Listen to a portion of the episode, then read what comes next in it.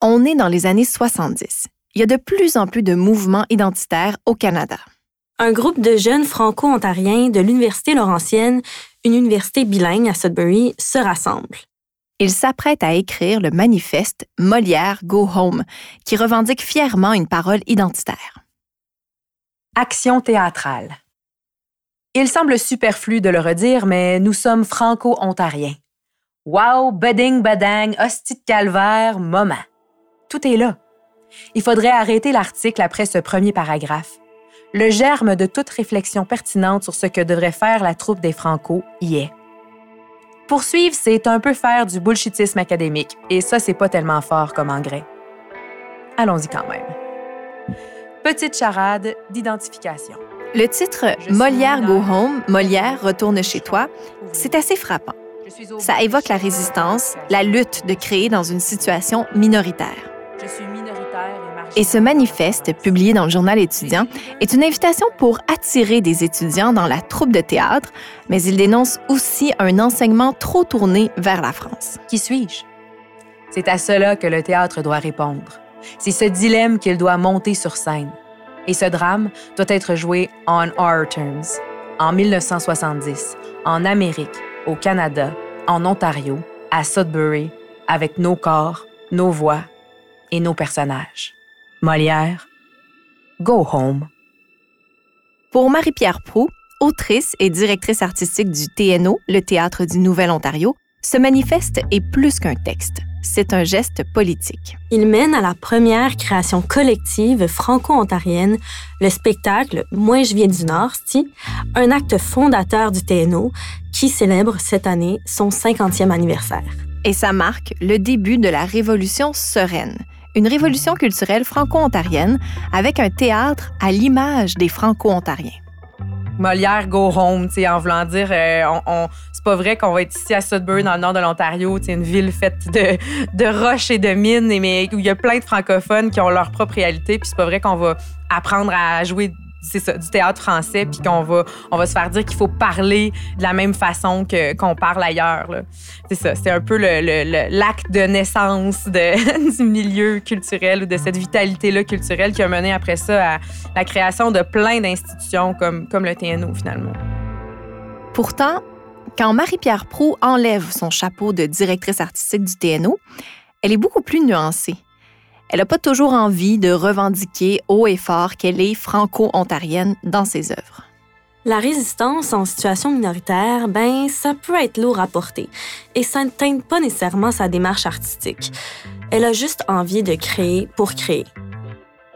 Je suis un peu, des fois un peu ambivalente par rapport à cette question-là, euh, de positionner la création comme un, acte engagé de, de résistance parce que j'ai l'impression des fois que cette idée-là de résistance, c'est se mettre dans la position de survivance et donc qu'on n'est pas vraiment en train de vivre, on est en train de survivre. Puis c'est pas nécessairement comme ça que je le vis au quotidien. Est-ce que la création francophone en milieu minoritaire est nécessairement politique? Est-ce que pour défendre la culture francophone, il est nécessaire de passer par la résistance? Ou est-ce que la création est un acte de revendication en soi? Salut, moi c'est Émilie Perrault et moi, c'est Maude Pétel-Légaré. Vous écoutez À nous la culture, un balado de la Fédération culturelle canadienne-française, l'unique voix politique des arts et de la culture de la francophonie canadienne et acadienne.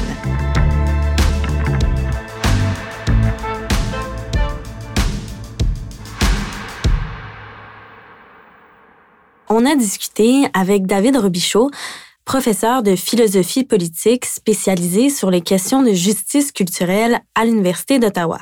Ouais, ça fonctionne. Fait que Selon lui, dès qu'un artiste crée dans un contexte minoritaire, la réception de l'œuvre va être politique. Si l'artiste se trouve dans une situation minoritaire, même s'il n'a vraiment pas l'intention d'avoir un impact politique, le simple fait qu'il produise une œuvre en français, ça devient politique à partir du moment où on est euh, minoritaire, chaque geste, en fait, va nécessairement avoir une connotation, une coloration politique pour certaines personnes. Indépendamment de notre volonté, de la vision qu'on a de ça, euh, il va avoir une réception qui va être particulière et pour ceux pour qui ça veut dire quelque chose, ben nécessairement ce geste-là va être euh, considéré ou va être interprété de manière politique. C'est le concept d'externalité quand on pose certains gestes, il y a des bénéfices qui sont produits sans qu'on s'en rende compte. Donc, quand euh, on parle en français, quand on fait un film en français, le but, c'est de faire un film en français, mais il y a des externalités qui sont produites, en fait, dans justement la réalité qui va entourer ce film-là. C'est-à-dire qu'on va produire des bénéfices du fait, du simple fait de sortir un film en français. Ce n'est donc pas l'intention, mais la réception qui va être politique. Donc, on contribue à la culture francophone, on contribue à inciter des jeunes cinéastes à dire, ben c'est possible de faire du cinéma de qualité euh, en français, etc. Euh, même chose quand on produit justement des articles ou des livres. Et ça, en fait, je pense qu'on on, on le réalise pas. Donc, quand on pose ce geste-là en tant qu'individu, on pense beaucoup à nous, donc c'est quoi que je peux en attendre, les bénéfices personnels, puis les coûts personnels, puis donc, etc. Donc, euh, à partir du moment où on prend en considération les bénéfices collectifs, là, on arrive dans quelque chose qui est beaucoup plus euh, intéressant, puis qui est beaucoup plus euh, payant, pas au sens monétaire, mais payant en termes de retombées de toutes sortes.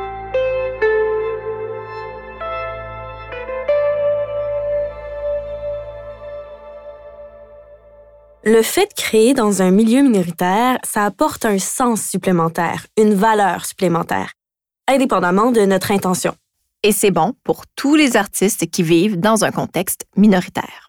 Mais ça, ça peut devenir un poids chez certains artistes. Il y a plein d'artistes qui n'ont pas envie de porter l'étiquette de résistant ou militant et qui veulent tout simplement créer pour créer, comme le disait Marie-Pierre Pro.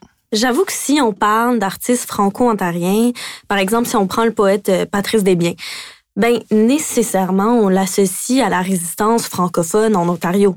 Parce qu'il est connu pour sa poésie du quotidien, mais on peut se demander si l'intention derrière sa poésie, c'était vraiment d'incarner une résistance c'est sûr qu'il y a une dimension politique importante derrière l'œuvre de quelqu'un comme Desbiens. Puis, je sais pas s'il aimerait ça. En fait, j'imagine que oui, mais, mais j'imagine qu'il y en a pour qui c'est lourd, de, de, de, porter une espèce de euh, justement de drapeau systématiquement chaque fois qu'on écrit quelque chose, alors que ce qu'il veut décrire, c'est peut-être pas nécessairement justement la réalité francophone. Puis peut-être que ça peut devenir frustrant parce que justement, je pense qu'il y a probablement des artistes qui aimeraient produire dans une espèce d'anonymat identitaire. C'est juste de produire de l'art pour produire de l'art, de produire de la poésie pour produire de la poésie. Mais si on veut s'arracher à ça, c'est probablement très difficile parce que, comme je le disais, c'est pas juste l'intention qui détermine si c'est politique ou pas, c'est la réception aussi qui va déterminer si on est un acteur politique ou pas.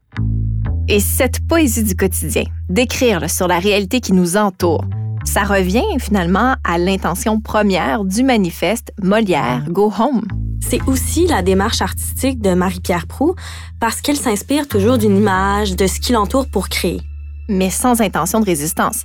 Et c'est drôle parce que elle a un grand sentiment d'appartenance aux œuvres de Patrice Desbiens, mais elle ne le connaissait pas vraiment avant d'aller étudier à Ottawa. Puis ça a été comme une espèce de moment découverte pour moi de, la force de frappe de cette parole. C'est en assistant à une adaptation scénique du recueil poétique L'homme invisible qu'elle l'a découvert. L'homme invisible comprend qu'il sera bientôt obligé de repartir de tout vendre avant d'être lui-même vendu à l'idée de. J'avais 18 ans à l'université et c'était la première fois vraiment que je connaissais Patrice Desbiens de nom, mais que vraiment que je portais attention à, cette langue-là, à cette parole-là. L'impression de me reconnaître à quelque part dans, là-dedans. Un moment de, d'identification là, finalement à une, parole euh, que je rencontrais. Je pense qu'il y a eu des espèces de moments de J'en ai eu quelques-uns comme ça, mais voyons, pas comment ça, j'ai pas découvert ça avant? Pourquoi j'ai pas été curieuse, un peu, euh, avoir, avoir envie de se taper sur les doigts finalement plus tôt? Puis je pense que c'est quand même lié au fait que venant de, de Hearst, qui est une ville en fait de 6000 habitants, presque 90% francophone, fait que j'ai l'impression que j'ai comme eu une espèce de découverte de, il y a toute une culture franco-ontarienne un peu sur le tard, parce que justement, j'étais peut-être pas dans cette position-là de résistance face à la possibilité de, l'assimilation au quotidien. Pour Marie-Pierre, la création, c'est avant tout d'avoir quelque chose à raconter, comme dans l'œuvre de Desbiens. Puis à partir de là, ben, si ça vient d'un espèce d'endroit d'authenticité à quelque part, c'est là qu'on va peut-être pouvoir rejoindre les gens, puis que ça va peut-être pouvoir prendre une portée d'engagement social ou une portée politique finalement. Si on reprend l'exemple de Patrice Desbiens en faisant résonner des univers qui sont vraiment ancrés dans une réalité qui est celle de, de, de, de vivre dans le nord de l'Ontario, euh, à Timmins, tout ça, dans un univers qui est, qui est, qui est, c'est ça, qui est minoritaire. Mais c'est pas ça le sujet. sais, il y a d'abord, je pense, une volonté de faire naître euh, ben, une œuvre poétique ou une œuvre théâtrale ou euh, un, un, imaginaire qui va capter les gens puis dans lesquels ils vont pouvoir trouver des, des repères finalement. Et, et c'est ensuite dans l'œuvre en relation, je pense, avec son contexte et les gens qui, la, qui, qui le reçoivent qu'il y a peut-être une portée politique finalement qui se dessine. The Invisible Man had a woman. Now he can't even remember her name. The Invisible Man had a country. Now he can't even remember its name.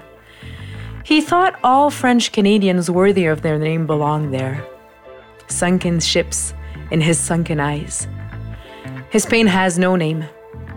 Drunken French Canadian fiddlers play sad music in the background. Some of them are laughing.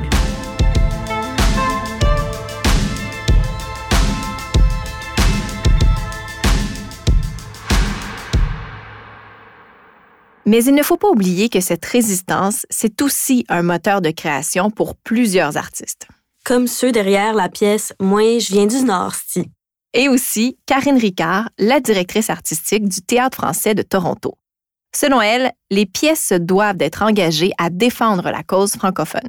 C'est dans la thématique qu'on va chercher vraiment les gens, puis qu'on va chercher une, une, dynamique un petit peu plus rigoureuse par rapport à ce qu'on veut dire pour au message qu'on veut lancer et passer. On veut avoir une culture à nous parce que la langue est reliée à la culture. Donc, euh, c'est le fun d'avoir des shows, des classiques, des Molières qui, qui, qui viennent au théâtre français ou qu'on produit au théâtre français. Mais ce qui est intéressant aussi, c'est de relier la langue à la culture. Et si on n'encourage pas nos artistes à nous, franco-ontariens, à parler de leur expérience en tant que francophone dans cette province-ci et en tant que francophone dans une minorité, on perd un peu de cette culture-là. Pour elle, il faut pas seulement produire en français, mais il faut produire des pièces qui reflètent la société. C'est justement le vécu collectif qui permet de revendiquer des droits.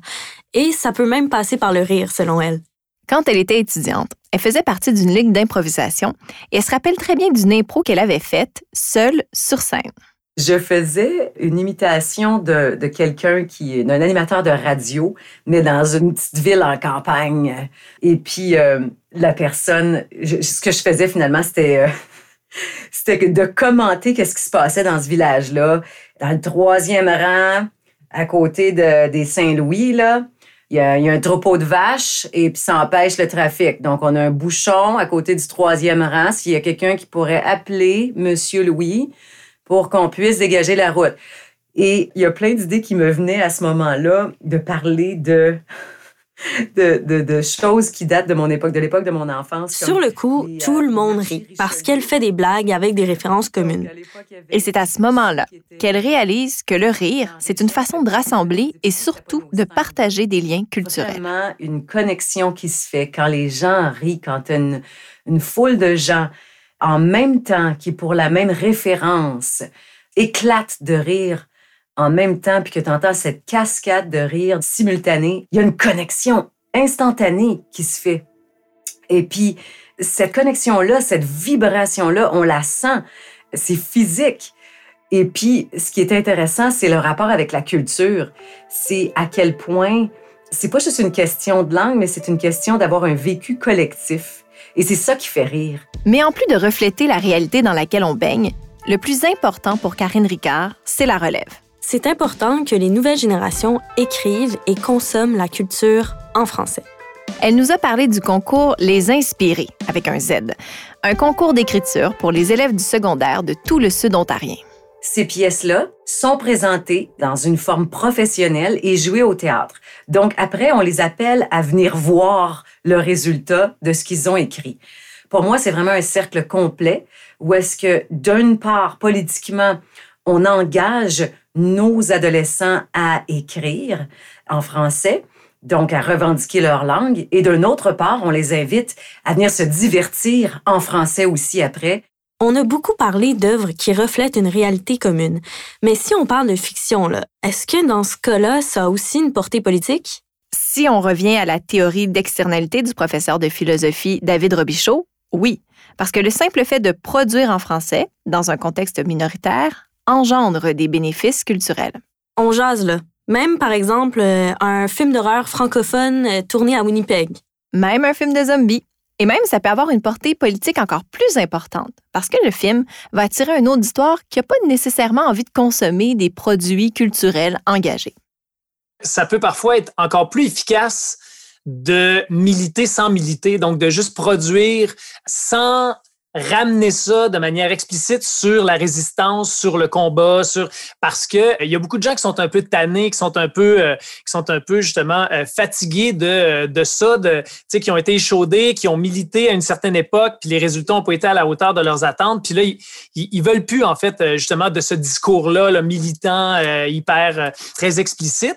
On peut les revoir par la porte arrière en simplement en faisant justement du militantisme passif, simplement en étant là, puis en refusant de bouger, en refusant de céder le pas justement à des films anglophones, à des livres anglophones, à des, des, publications ou de la musique anglophone. Comme quoi, un film d'horreur produit à Winnipeg en français peut être tout aussi politique qu'un documentaire sur la situation des francophones, même si l'intention du premier est pas du tout politique. On va sauver la francophonie, un film d'horreur francophone à la fois, c'est clair. Ils ont oublié quelque chose. Il y a de quoi faire avec ça, c'est ça. Dans le prochain épisode, on parle de la quête de sens chez les artistes. Est-il nécessaire d'avoir la vocation, un appel pour être un artiste?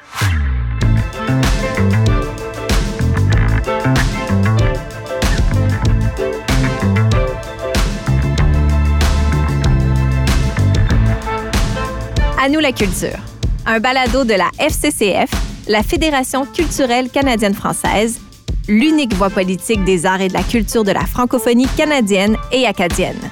À la réalisation, Maude Pétel-Légaré. À la production, Stéphanie Lorrain pour Transistor Média. Je m'appelle Émilie Perrault. Merci pour votre curiosité, mais surtout, merci de partager cet épisode avec vos amis.